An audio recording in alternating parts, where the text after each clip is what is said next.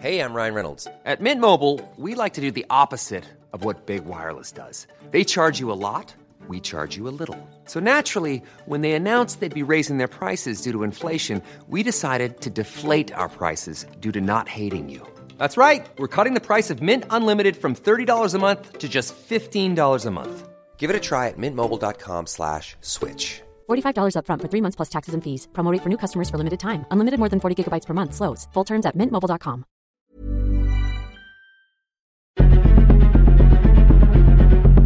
Exploremos las razones detrás de la desigualdad y la impunidad en nuestra sociedad. Contaremos casos y los explicaremos. Presentaremos aquellas historias que interesan a la gente. Esto es La Injusticia de la Justicia con Ricardo Rafael, Periodismo Judicial. ¿Qué tal? Buenas noches, como todos los jueves, aquí nos encontramos para hablar de la justicia, o más bien, de la injusticia de la justicia.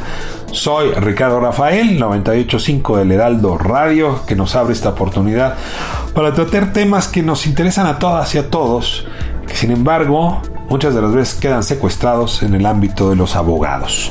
Hoy vamos a hablar de un expediente dolorosísimo, el caso de Victoria Esperanza Salazar, salvadoreña que residía en México como refugiada, fue asesinada por policías de Tulum, Quintana Roo, quienes la sometieron y le fracturaron la columna vertebral y después trataron su cuerpo con toda falta de respeto, sin llamar a médicos, a la Cruz Roja, a la Cruz Verde, en fin, hay mucho que hablar de este tema, hay mucho que aprender con dolor para trascender este tema, para que no solo quede en el escándalo público. Hoy tenemos con nosotros al periodista quintanarroense Pedro Canche Herrera. Él, la verdad es que le dio un seguimiento casi segundo a segundo al evento y eh, su crónica hoy nos permite pues no perder detalle de lo que tendríamos que aprender y ah, le agradezco muchísimo que nos acompañe al colega que tiene una, además una larga, larga trayectoria allá en la península de Yucatán.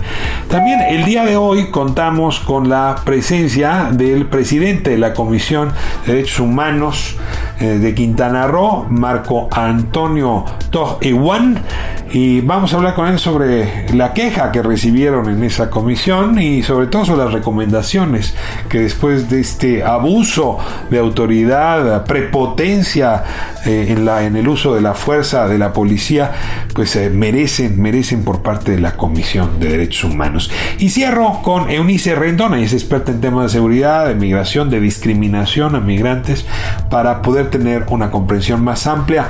Este es un capítulo, una historia de horror que hay que revisarla, insisto, continuarla, seguirla y aprender de ella tema pues obligado de tratamiento aquí en la injusticia de la justicia. Comenzamos. Pues arrancamos con el primer capítulo de nuestro programa de hoy, la injusticia de la justicia, con el periodista independiente Pedro Ganché Herrera. Él tiene una larga, larga trayectoria. Don Pedro, ¿cómo le va a usted? Buenas noches. Buenas noches, Ricardo Rafael. A la orden, pues esta, este caso penoso que le dio la vuelta al mundo y puso en el ojo al Tulum. Aunque te puedo decir de entrada que es un caso aislado, ¿eh? nunca se había dado, al menos en Tulum, no sé, en otras partes del norte de México, algún trato así.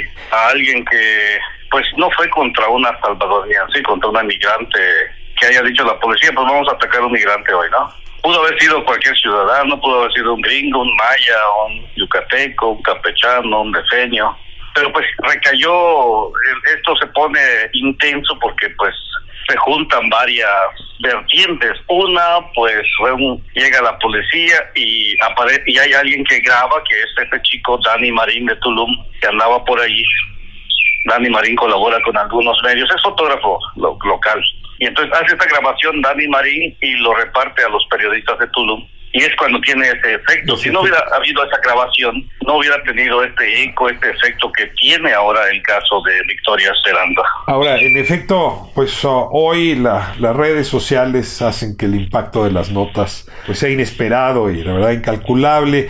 eh, hagamos periodismo, pero déjeme comenzar eh, a partir de, la manera como usted recibió las informaciones, porque leyendo la página eh, de, su, de su medio, digamos, donde usted divulga su material de trabajo, hay dos elementos que me llamaron la atención. El primero es la narración de una chica que está en un restaurante junto a la tienda Oxo y que narra cómo Victoria eh, va corriendo por la calle eh, pidiendo un taxi o alguien que la transporte y va corriendo en un estado de desesperación que a mí me parece digno de explorarse.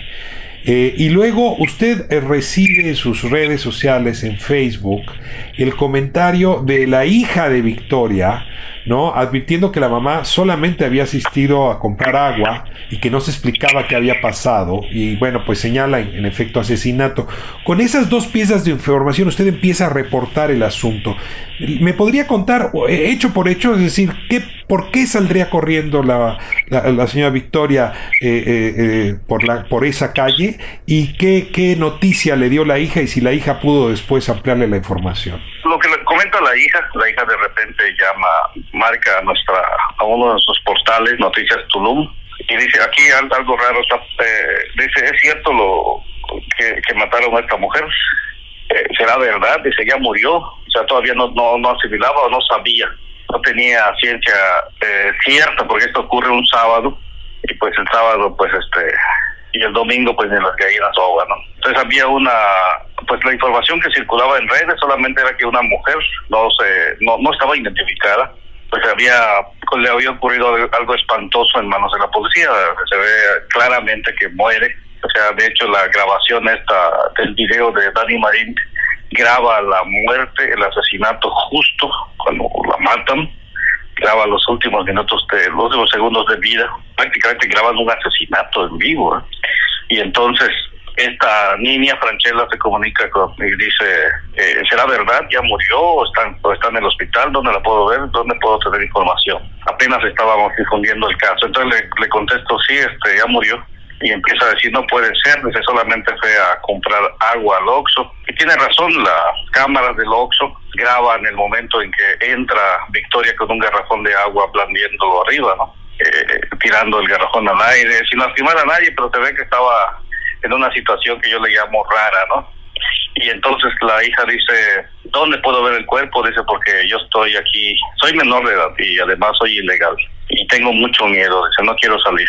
Eh, a partir de ahí, el, canalizo el, el perfil que ella manda, lo canalizo a las autoridades de, del DIF, la, a ustedes de la fiscalía, para que puedan contactarlo y le digo, parece que aquí pueden identificar el, a la persona que murió.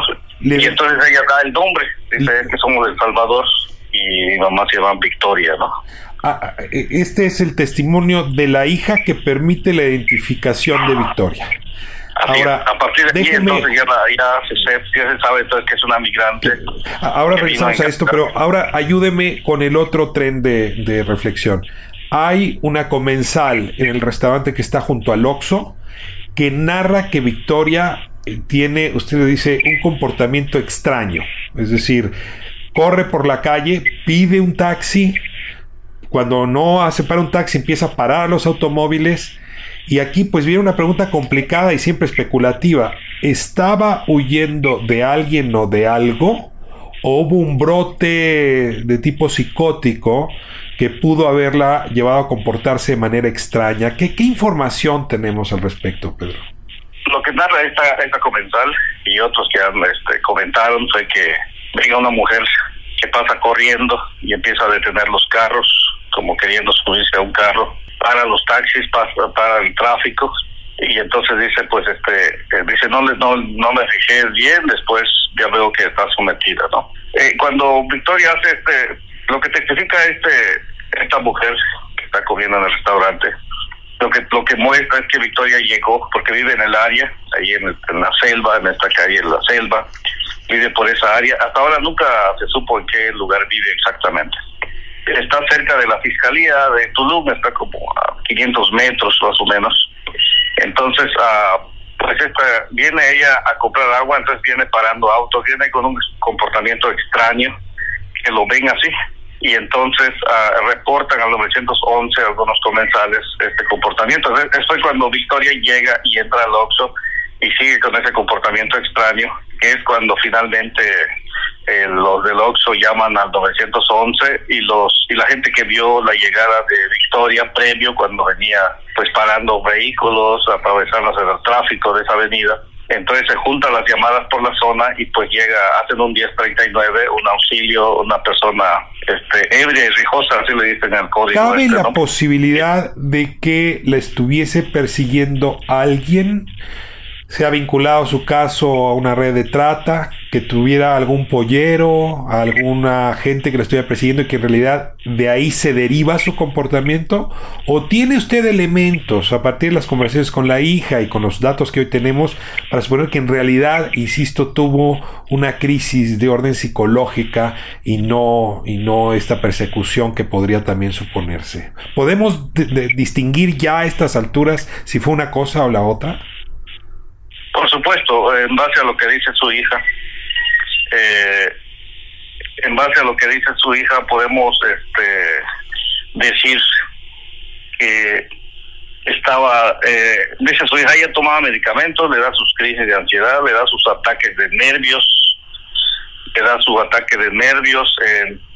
entonces, este, hasta ahora, por ejemplo, la fiscalía no tiene una, han hecho la necropsia y tienen el, el el, estudio en la Ciudad de México el, a ver si, si consumía algún medicamento, alguna droga, pero esto es lo que lo que oficialmente todavía no hay una una, una certeza. Nadie vio a alguien que le estuviera persiguiendo o que estuviera oyendo de alguien. A mí me llamó la atención, Pedro, pero la verdad es que las el video... No, no, no creo que haya, ¿eh? porque cuando entra el Oxxo no hay ninguna persecución, entra entra ahí.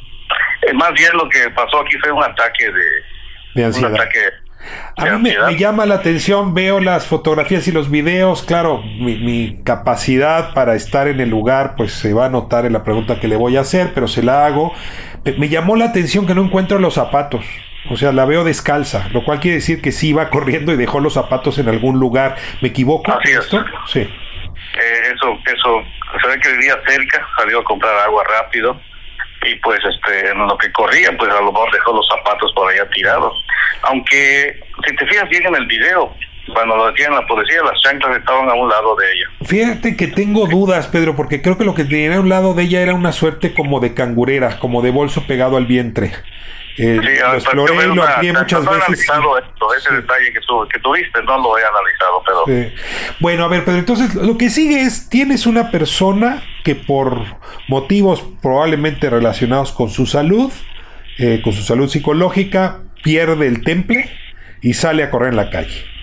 Y aquí sale a comprar agua y quizás me dio su ataque de nervios ahí, porque tenía, decía su hija, nos hacía falta agua y ella solo fue al Oxxo a comprar el agua. Ahora, en ese momento, pues tienes eh, eh, la necesidad o, la obviedad de la acción policial.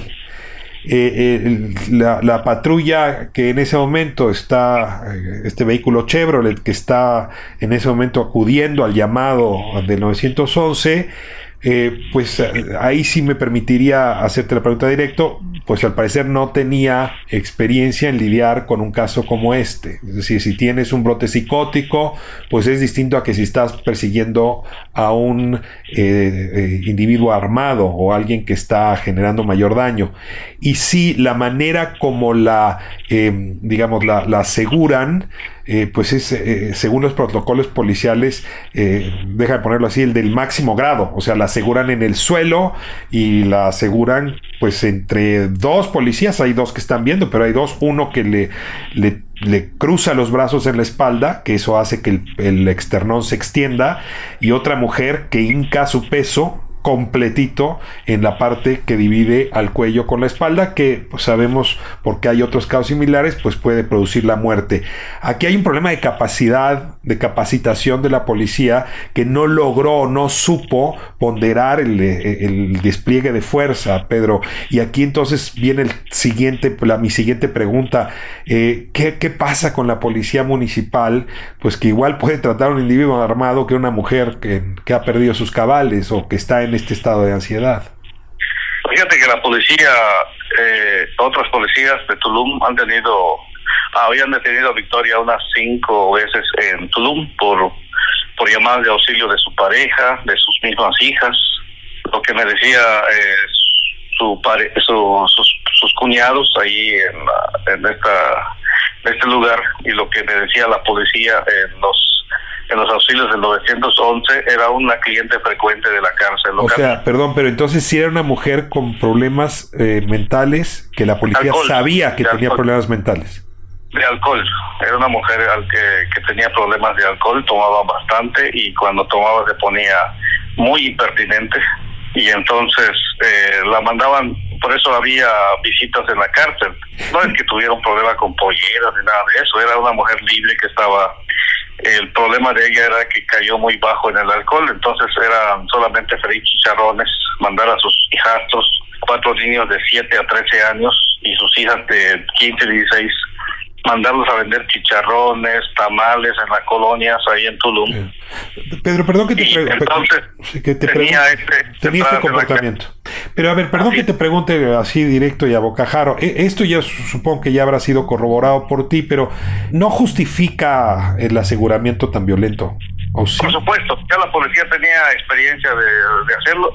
Lo que yo veo aquí, como yo lo, yo lo he dicho, eh, yo lo he comentado, es que nadie quería matar, nadie quería morir fue un mal procedimiento es, que... Es un homicidio imprudencial, sin duda, ¿no? A ver, yo creo que sobre eso nadie ha discutido. Ni feminicidio, ni doloso, sino aquí fue imprudencial o culposo, pero fue algo algo que se le saltó a las manos porque la mujer policía Verónica de 45 años, pues... Ahora, déjame, déjame, insisto, porque, a ver, lo que estamos diciendo en esta conversación tú y yo es que si una persona con hábitos de bebida alcohólica o con brotes psicóticos sale corriendo a la calle, en este país puede enfrentarse a la muerte porque la policía no sabe reaccionar proporcionalmente. Entonces yo nada más para no revictimizar a la víctima, y aquí hay una mujer asesinada, y pues si hay una discusión de fondo si la policía tiene o no protocolos para atender este tipo de asuntos. Y, y sí quiero insistir, una cosa es tener armas y otra no, una cosa es tener un brote psicótico o estar bebida y no. Y si no hacemos ese matiz, pues sí estamos fijando un precedente para que cualquier policía en este país, y mira que hay muchos y muy bien armados, pueda cometer un acto imprudencial como este, Pedro. Nada justifica el asesinato. Es un asesinato y punto. Eh, lo que te el antecedente que te doy si te hablo de sus encuentros es que la policía ya lo conocía. Quizás estos que lo detuvieron no.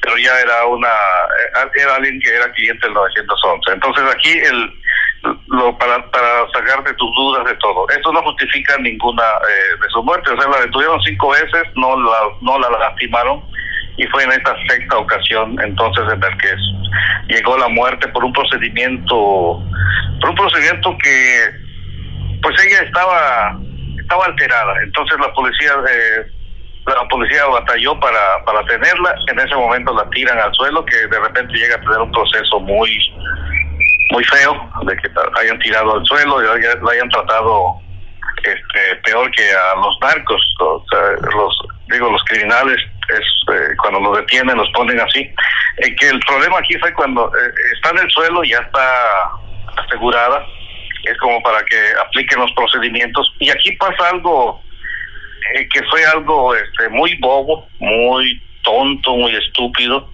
en el que esta mujer le pone entre la espalda y la nuca la pierna y es cuando le causa esta fractura que la asfixia Aquí no fue porque se atragantó o porque se o porque estaba o porque el alcohol o las pastillas que tomaron o el brote psicótico, nada de eso. Aquí no sé, no fue no influyó eso. Esto fue la rodilla, fue el rodillazo, fue el rodillazo que le puso entre la espalda y la nuca y lo dejó ahí, eh, estaba yo contando hasta 12 segundos, o sea, cuando yo he ido con el quiropráctico y cuando el quiropráctico este, hace una presión a la altura de la nuca, espalda, te dice respira profundo, ahora exhala, exhalar todo y entonces ya hace el procedimiento porque si no pues te puede te puede asfixiar o puede lastimar alguna vértebra, ¿no? Entonces, en ese procedimiento que le hacen eh, un quiropráctico cualquiera puede decir, no, pues aquí le rompieron la...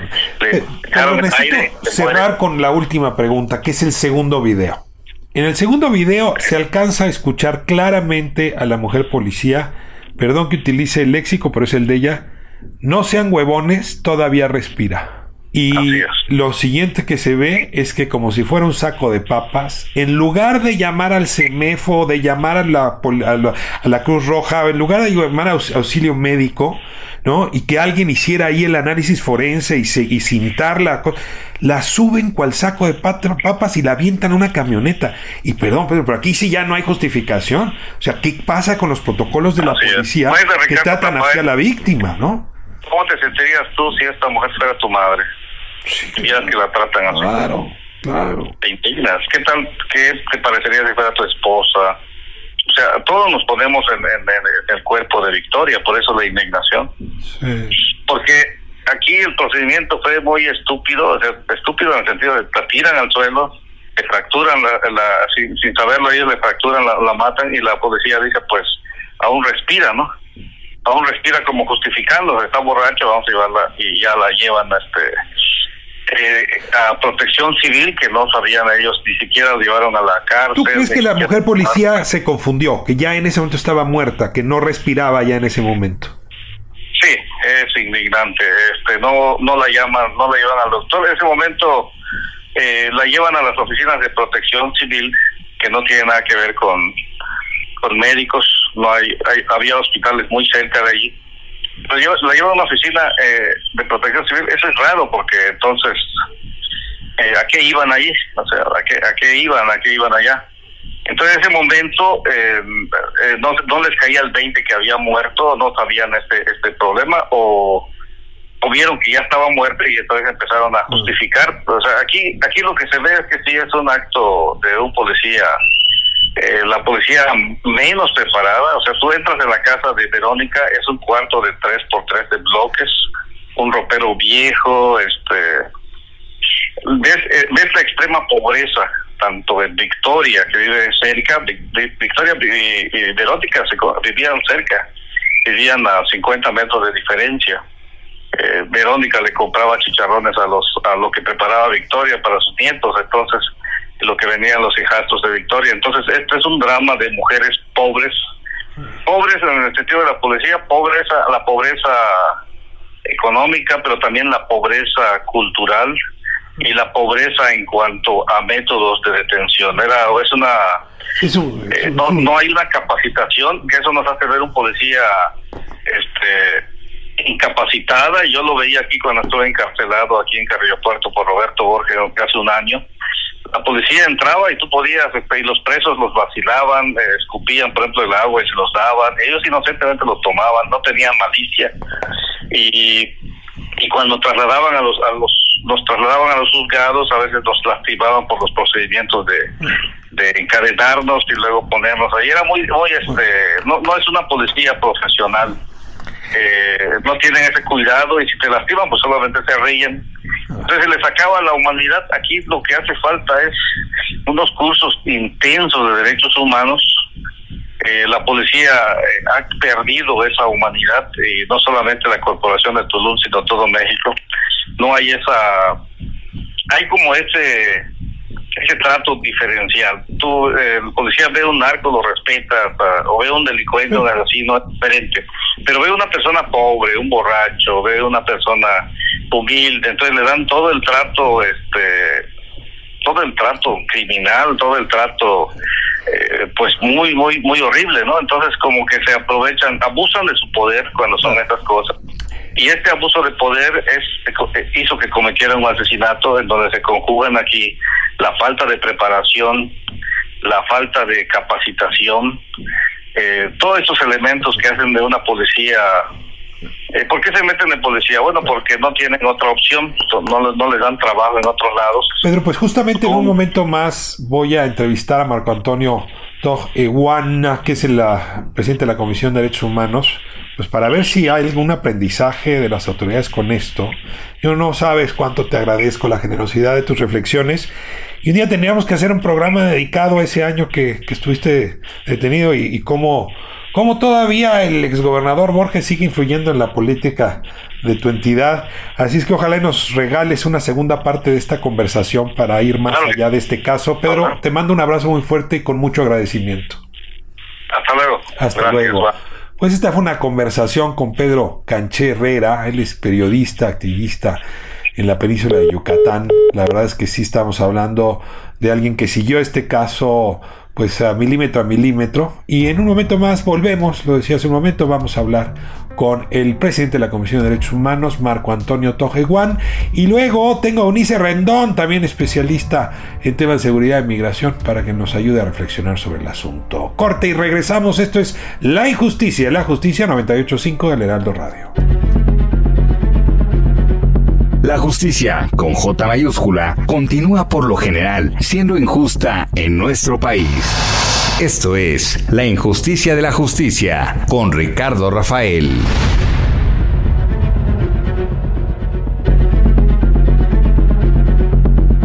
Continuamos con más del periodismo judicial al estilo de Ricardo Rafael. Bueno, estamos de vuelta. Esto es La Injusticia de la Justicia. Estoy con Marco Antonio Toj. Él es presidente de la Comisión Estatal de Derechos Humanos de Quintana Roo. Tiene pues a su cargo eh, desahogar la queja a propósito del asesinato de Victoria Salazar. Hay siempre sigilo con respecto a estas investigaciones.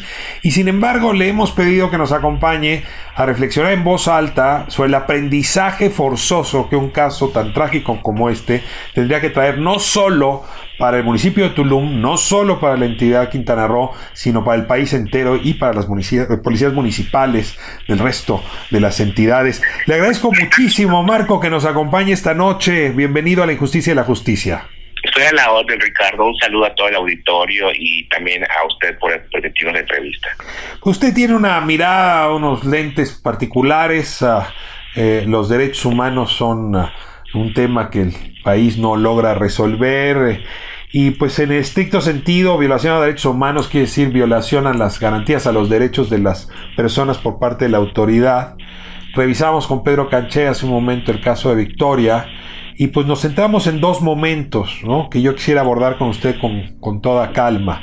El primero es uh, una persona que presuntamente habría entrado en una crisis uh, anímica, una crisis psicológica, que sale corriendo Victoria en la calle, eh, perseguida o se sentirá algo similar, y que es detenida por la policía. Pero no solamente es detenida, es asegurada y con un lujo de violencia pues que llevó a su muerte. Podríamos decir que traemos un problema de protocolos, de capacitación, de sensibilidad de la policía.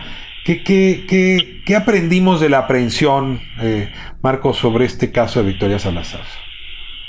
Pues mucho, ¿no? Desde inicio, en lo que usted menciona, eh, pues muy importante. Primero que nada, poner sobre la mesa el enfoque de derechos humanos, que es una herramienta, si lo queremos ver de esta forma, o una obligación que nos atribuyen ya a los a los funcionarios y servidores públicos, hombres y mujeres de todo el país, a nivel constitucional, que justo nos hace hablar de los derechos humanos, y lo digo a propósito porque siempre hay esta confusión en la nomenclatura, eh, toma especial relevancia con la reforma del 2011, que justo estamos a 10 años, y bueno, y eso si lo volteamos a la labor policial y, miramos eh, todo este trabajo que se, que se hace y que a veces no se hace bien, pues obviamente ahí tenemos varios puntos para poder mencionar y que uno efectivamente es considerar a la persona ciudadana, a la persona que está en tránsito en el país como titular de derechos, ¿no? Eh, eso rompe mucho con la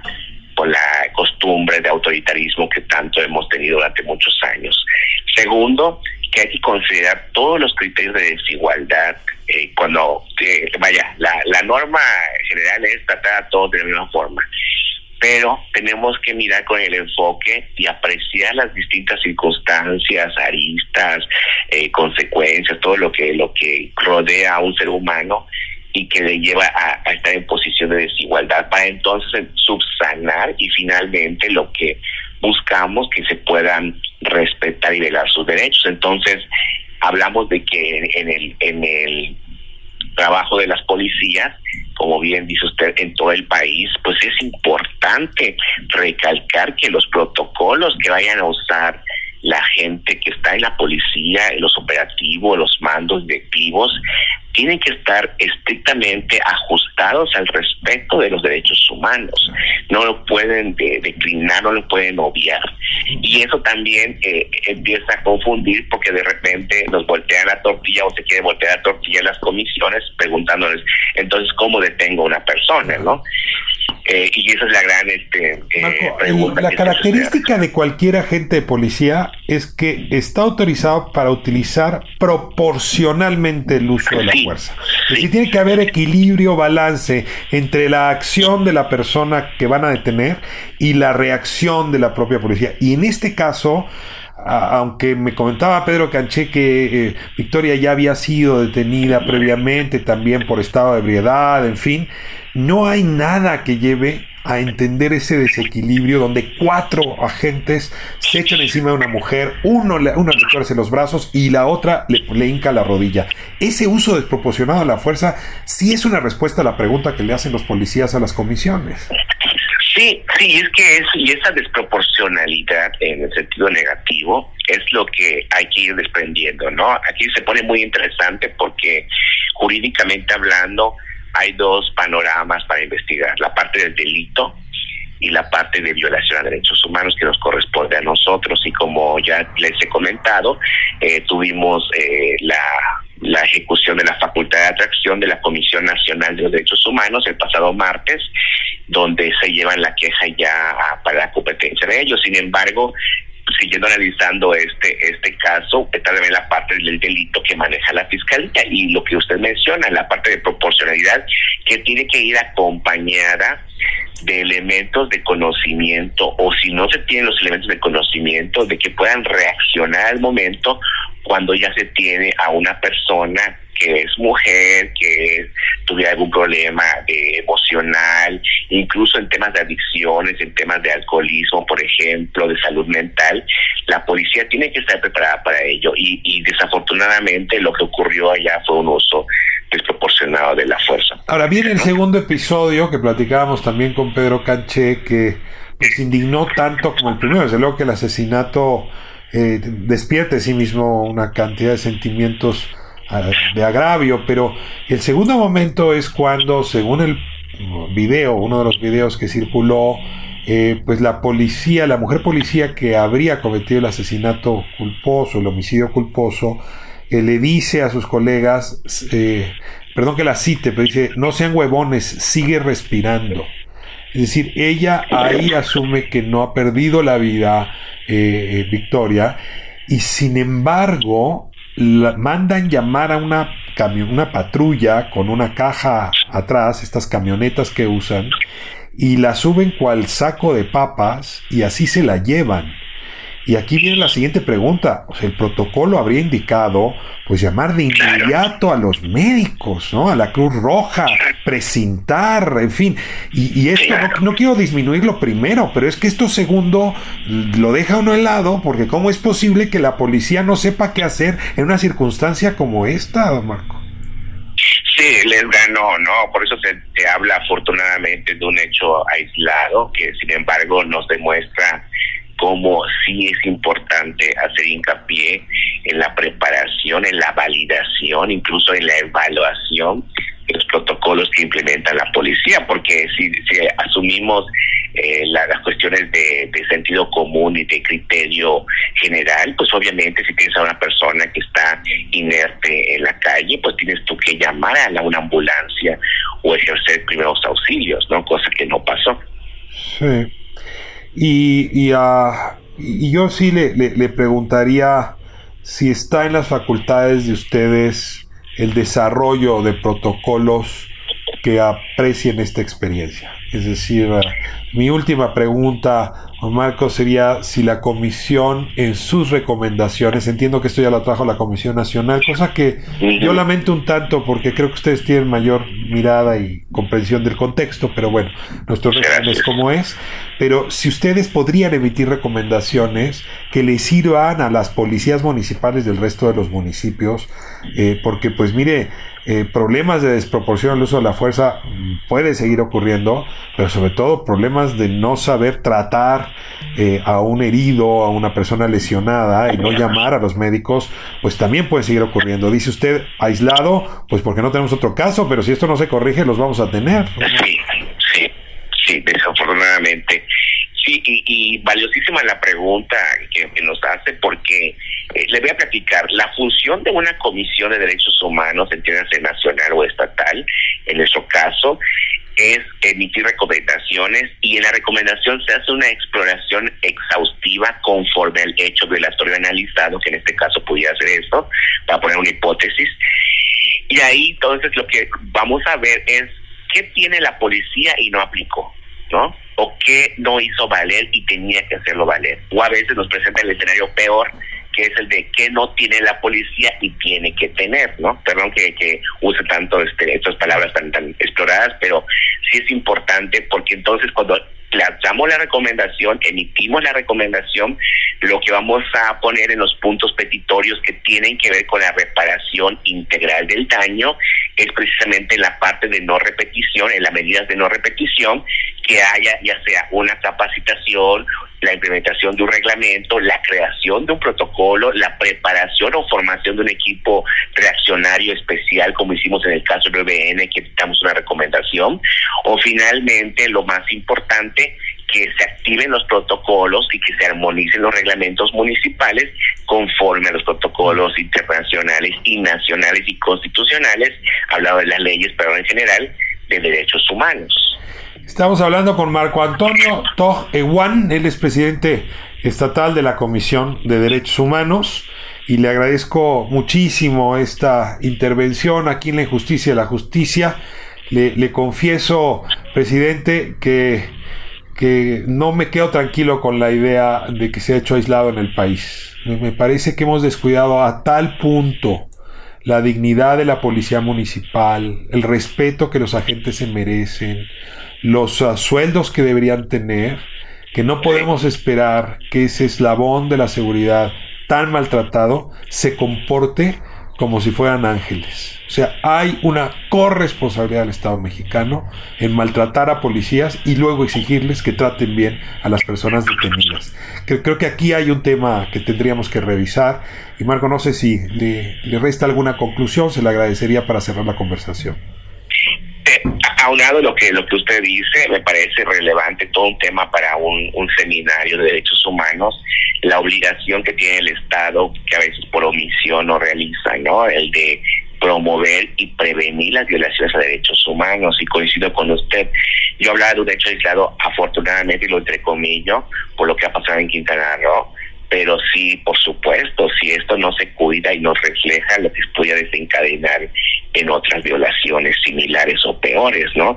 Me preguntaba una persona, y con eso terminaría, hace poco, que yo doy clases en la universidad, me dice un alumno, oiga, profesor, ¿y cómo ve usted los últimos 10 años? Le dije, pues cada día se viene cosas nuevas y violaciones nuevas, ¿no? Entonces, no, no termina de sorprendernos el trabajo, es decir, no hay que diga uno, ah, hace 10 años estaba mejor la cosa, ¿no? Sino que cada día en la progresividad que vamos avanzando de conocimiento de derechos humanos, también la gente aprende a denunciar sus violaciones y eso es importante, porque antes no lo hacía. Marco Antonio Toj Eguán, presidente de la Comisión Estatal de Derechos Humanos en Quintana Roo, le agradezco muchísimo que nos ayude pues a aprender de esta tragedia que si no aprendemos de ella la vamos a ir repitiendo, como dice el refrán. Y un abrazo fuerte y le agradezco muchísimo. Muchas gracias a usted, Ricardo. Muy buen día. Seguimos aquí en la injusticia de la justicia 98.5 del Heraldo Radio. Ahora entrevista con Eunice Rendón. Con ella vamos a cerrar las reflexiones a propósito de esta tragedia. Y es experta en temas de seguridad y también de migración, porque pues Victoria Salazar, entre las características que tiene, va a ser mujer, es una mujer extranjera y una mujer salvadoreña y una mujer que por lo que vemos tenía problemas de salud. Todo eso son elementos que merecen ser reconocidos. Hasta un momento que esté con nosotros en Redondón. Muchas gracias.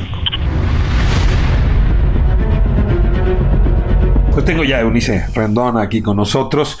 Ella es especialista en temas de seguridad de migración, lo decía hace un momento. Gracias Eunice por estar aquí en 98.5 El Heraldo Radio, La Injusticia de la Justicia. Muchas gracias a ti, Ricardo, por la invitación.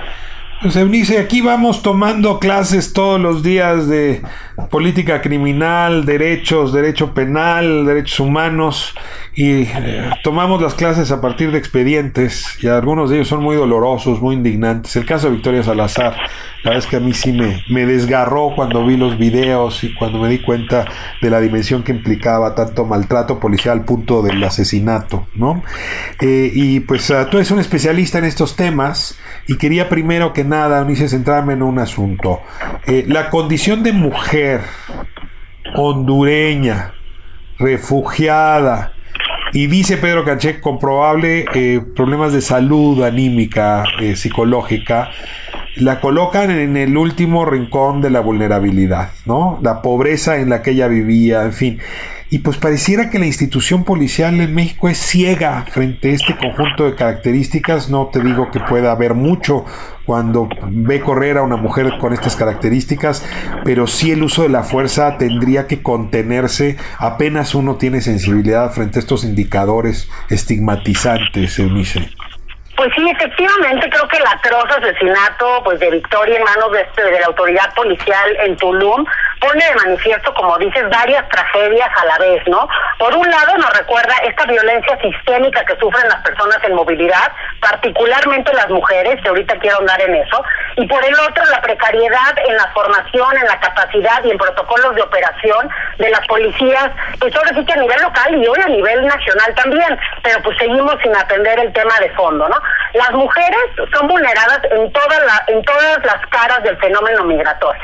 O sea, primero, y creo que Victoria además es un ejemplo. Primero que nada, en el lugar de origen, por la marginación, la violencia de género estructural, institucional, familiar, que en este caso lo obligó además a abandonar su país, ¿no? Entonces, yo escribí un artículo en el país que se llamaba, se llamó A Victoria le fallamos todos. Por un lado le falló su país porque tuvo que salir huyendo de su país, dejar a sus seres queridos prácticamente para salvar la vida, ¿no?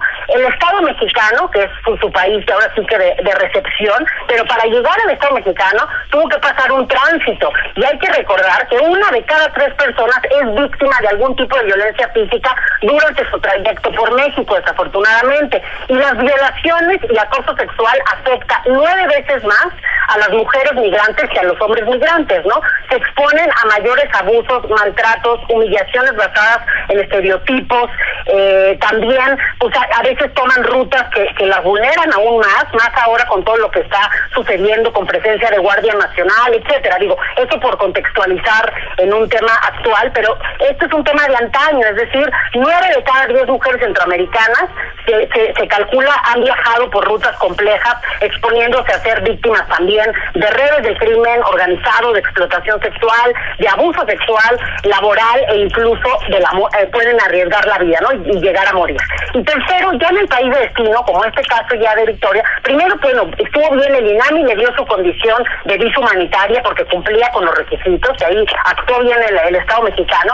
Sin embargo, bueno, es una desgracia que ella, sabiendo su historia, que viene huyendo de un tema eh, de, de, de prácticamente riesgo a morir en su país, llega a México, está aquí un par de años y resulta que quien tenía la, la, obligación de cuidarla, que en este caso pues era la autoridad del lugar donde ella eligió vivir, que es Quintana Roo, bueno, no solamente no la cuidó, sino que la maltrató, la, la, la violentó, aún después de muerta seguían violentándola, ¿no?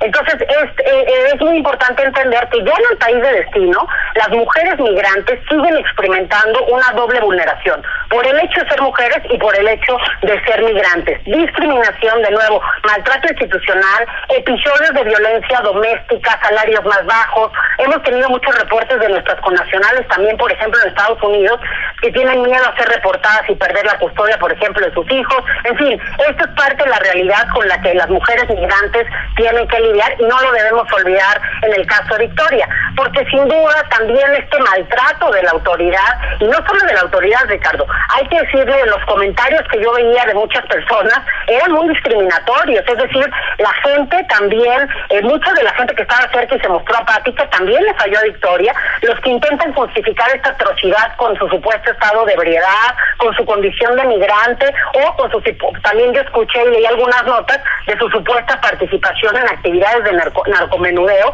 Entonces todo esto al final lo los que se burlan, incluso los medios que anunciaron su partida como una muerte y no como un asesinato, al final, pues todo, todo esto sigue vulnerando a Victoria y a las mujeres migrantes en nuestro país, porque sí tiene que ver su aspecto físico, el que notoriamente era pues de otro país, también el hecho de que la hayan maltratado de esta forma.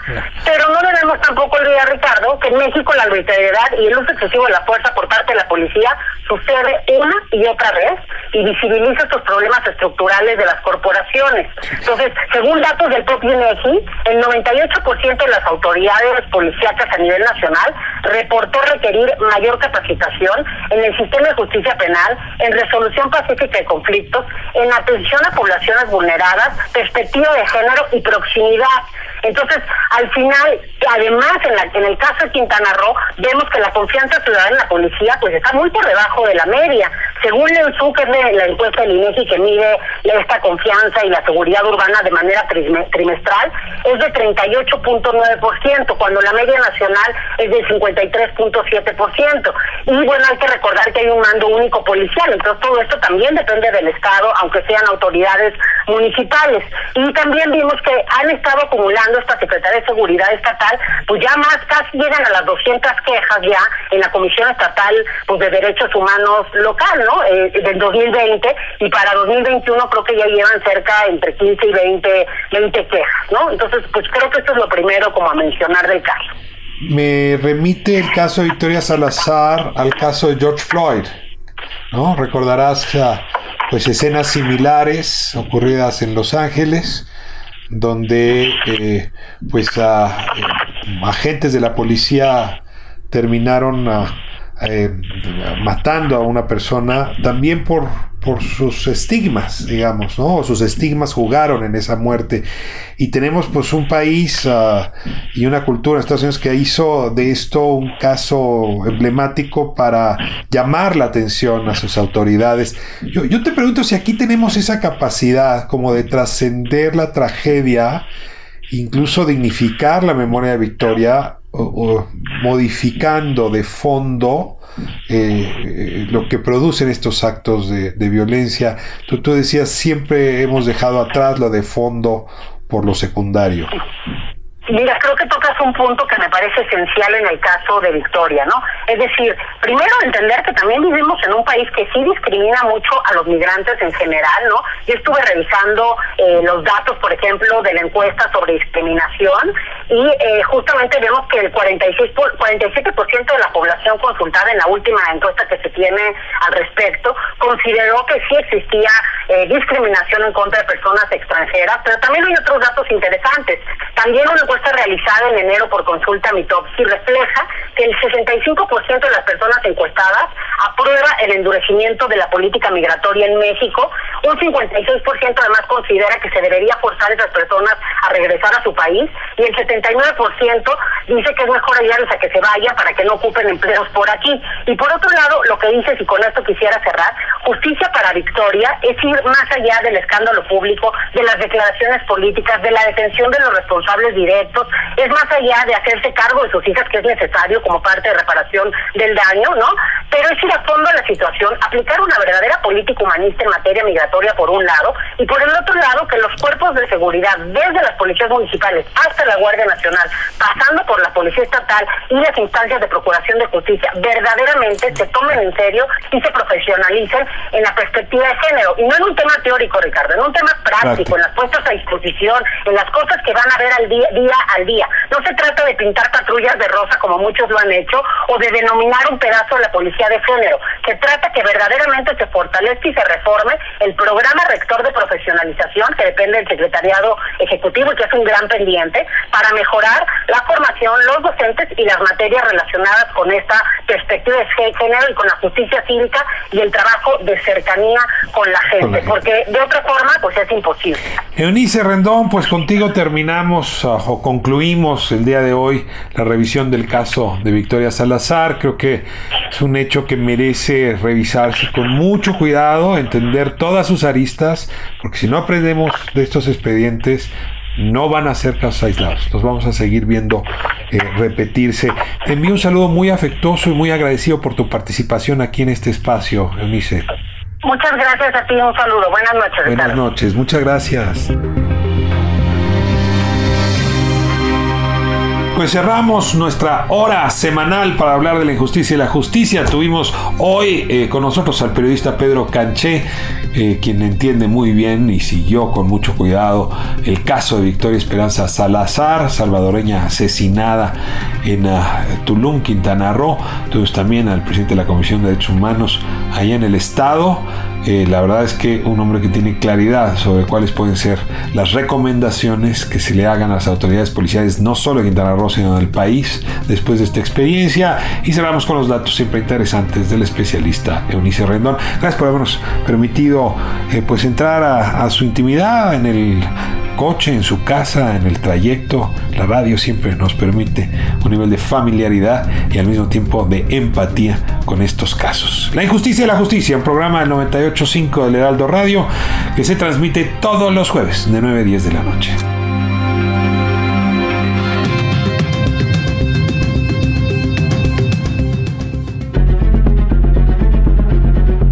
Hasta aquí la injusticia de la justicia, con el periodista y escritor Ricardo Rafael.